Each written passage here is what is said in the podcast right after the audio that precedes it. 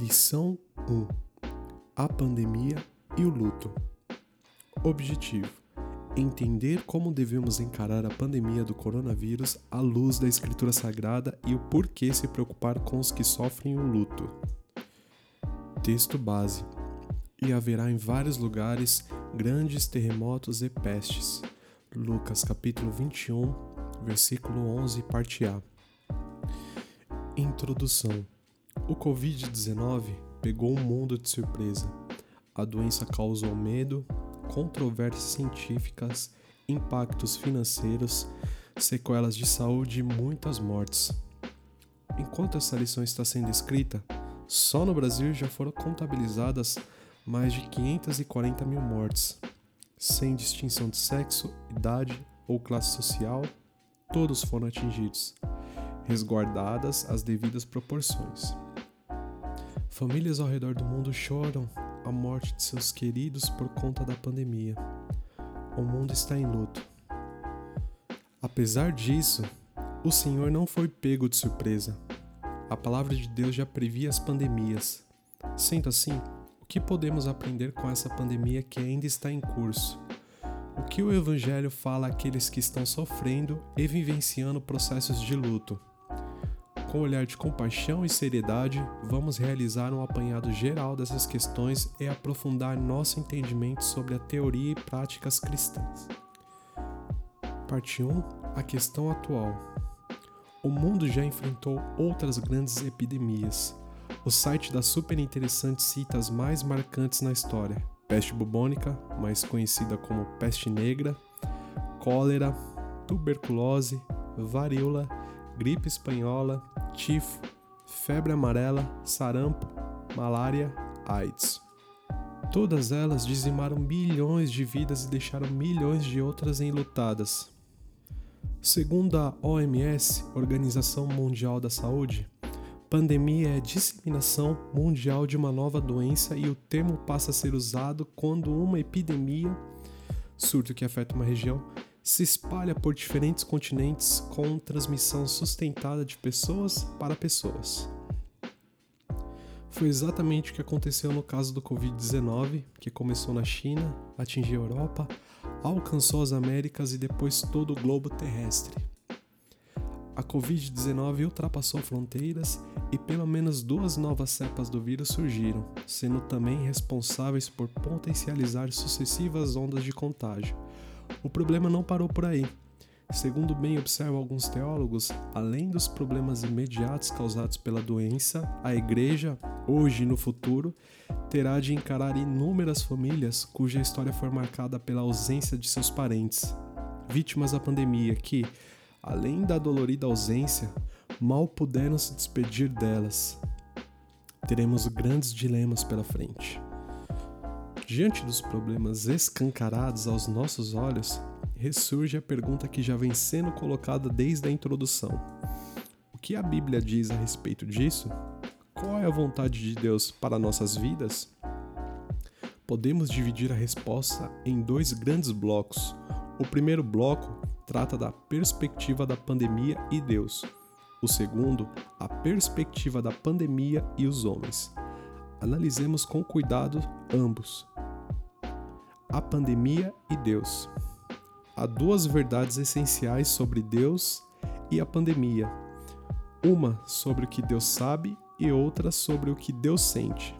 Vamos contrapor os argumentos antibíblicos que existem em torno dessas verdades. O primeiro argumento é uma forma de tentar negar a onisciência de Deus. O segundo procura negar sua benevolência. Ao respondermos aos argumentos, teremos uma imagem mais clara do que a Bíblia diz. Em primeiro lugar, temos a verdade de que Deus não é pego de surpresa pelas pandemias. Existe uma corrente de teólogos que defendem o que ficou conhecido como teísmo aberto. Segundo eles, Deus pode ser surpreendido. É uma forma de tentarem conciliar a existência de Deus com o fato dele permitir males tais como o Covid-19. O problema é que essa é uma forma de negar que Deus possa saber o que acontecerá no futuro. Entretanto, a Bíblia é clara ao afirmar que ele é onisciente. Mateus, capítulo 10, versículo 29 e Isaías 40, capítulo 48, versículo 18. Isto é, sabe de todas as coisas. Em segundo lugar, Deus não está indiferente às pandemias. Já há algum tempo, pensadores chegaram a propor o deísmo para resolver esse tipo de tensão, isto é, ensinam que o Cristo do universo abandonou a sua criação, foi embora e por isso existe tanta dor e sofrimento. Acontece que Deus não nos abandonou. Na verdade, ele vigia de perto todos os homens. Apesar do pecado ter nos separado de Deus, ele novamente se aproximou de nós ao enviar seu próprio Filho em nosso resgate. Levaríamos mais tempo explicando por que Deus permite o mal e como isso está atrelado ao fato de Deus criar seres livres para escolher entre o certo e o errado. Entretanto, o âmago da questão é que Deus se importa com cada vítima da pandemia.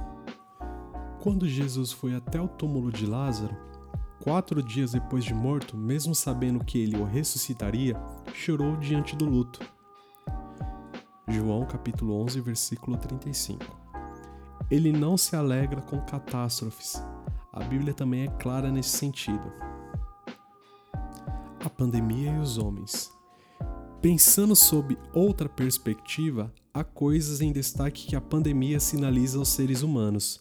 Primeiro, ela é um sinal do pecado humano. Tanto a Covid-19 quanto qualquer outro tipo de vírus ou doença é resultado do pecado. Desde que o ser humano gritou independência em relação a Deus e o pecado entrou no mundo, todas as misérias e desarmonias passaram a existir. E a terra foi amaldiçoada. Por causa do pecado humano, e apesar de ter sido criada perfeita, a natureza é palco de desastres e doenças, tais como a provocada pelo coronavírus. Toda sua beleza está entrelaçada com o mal, com desastres, com doenças e com frustrações. Então, antes de qualquer outra coisa, podemos dizer que a pandemia serve como um lembrete das consequências danosas do pecado. Isso nos faz ver a pandemia com outros olhos. Ele nos lembra de que precisamos de um Salvador. Finalmente, o Evangelho demonstra como a pandemia é um lembrete da vinda de Jesus. Este é o segundo ponto. Antes da grande tribulação que antecede a volta de Jesus, foi previsto, dentre outras coisas, que haveria epidemias e fomes em vários lugares. Lucas capítulo 21, versículo 11. As epidemias estão dentro de um grupo de sinais chamados de princípio das dores. Mateus capítulo 24, versículo 8 e Marcos capítulo 13, versículo 8. A imagem é de uma mulher prestes a dar à luz e sofrendo com as intensas dores das contrações, que vão aumentando cada vez mais até o momento do nascimento da criança. Jesus estava falando de sinais que se intensificariam cada vez mais como um indicativo da sua volta. Neste ponto, a palavra do Evangelho para os enfermos e enlutados é que Jesus voltará para a sua igreja. O fato de presenciarmos tanta tragédia e catástrofe é triste em si, mas também é sinal de um novo céu e uma nova terra estarem cada vez mais próximos. Chegará um dia em que doenças não mais existirão, não haverá mais escassez de respiradores, as funerárias estarão com seus dias contados e os velórios em breve fecharão as portas. Tudo estará acabando. Como vimos até aqui, não podemos negar a gravidade da pandemia e a realidade do luto no meio de nós, cristãos e não cristãos.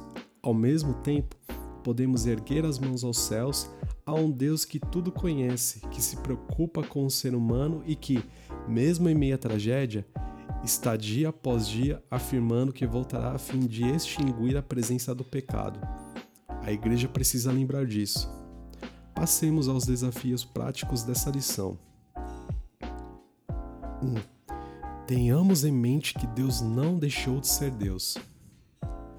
Refletimos com base nas Escrituras que Deus continua sendo onisciente e onibenevolente, que tem bondade ou benevolência ilimitada.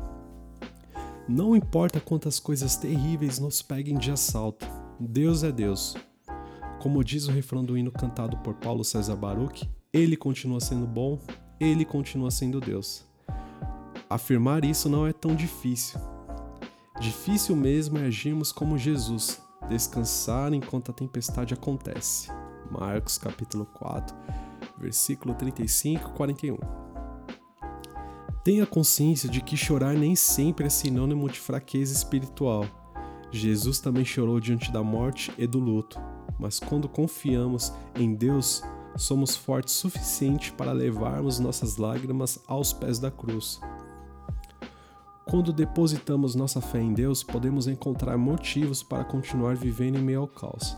Temos uma fonte inesgotável de amor, compreensão, perdão, esperança e alegria muito além dessa vida. 2. Tenhamos em mente que não deixamos de ser igreja de Cristo. Aprendemos que Deus não está indiferente à humanidade. A pandemia não nos desapossou dessa verdade, ainda somos amados e redimidos por Ele.